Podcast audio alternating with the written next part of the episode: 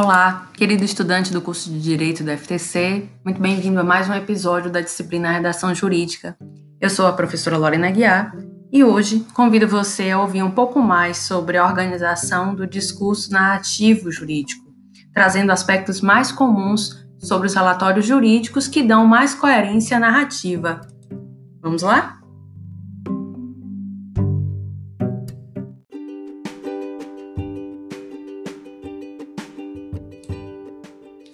O relatório jurídico é muito presente nas sentenças, pareceres, acórdãos, mas também está presente na síntese dos fatos relatados na inicial, que são apresentados nas peças de defesa, na contestação, porque trazem o ponto de partida, resgatam o fato como foi inicialmente narrado.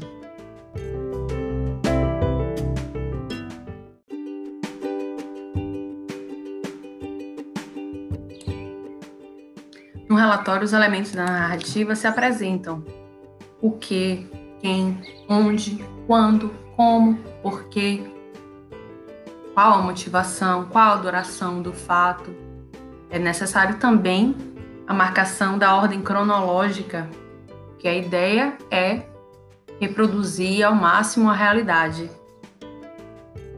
É importante que o fato que tem uma relação com uma norma o atendimento de um direito, a modificação, a violação de um direito sejam tratadas de forma precisa.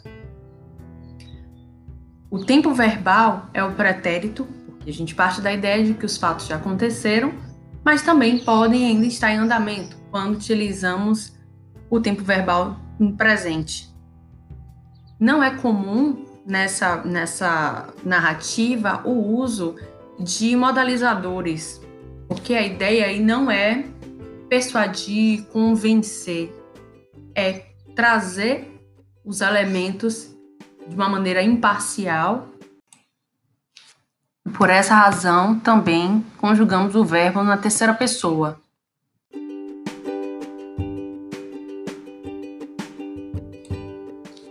Lembrando que a ideia é trazer clareza na narrativa que o julgador ou outra pessoa que vá apreciar a situação, o fato que apresentamos, possa perceber a relação de causa e efeito, a sequência dos fatos, como eles foram se desenvolvendo, e isso se aproxime mais ainda da compreensão de qual é o direito que está sendo pretendido, qual é a tutela do direito que está sendo pretendida.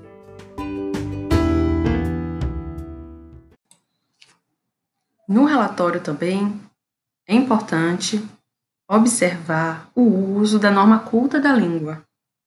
É importante também a utilização das polifonias, o reconhecimento de que o fato é trazido, apresentado em suas múltiplas versões pelas partes interessadas e que a versão delas deve ser considerada o conhecimento de mundo do receptor da mensagem, das partes envolvidas deve ser considerado nessa narrativa com fluidez.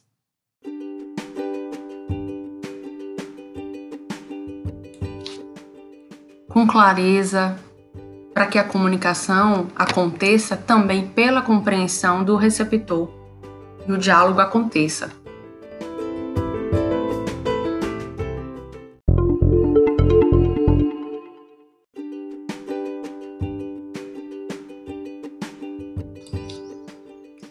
Por último, ainda tratando da coerência textual, é importante lembrar que podemos acessar, inserir no nosso discurso o nosso conhecimento de mundo, a referência à legislação, a referência a entendimentos jurídicos, doutrinários a respeito de um tema, a jurisprudência, o conhecimento de mundo, as questões que tocam a realidade do receptor.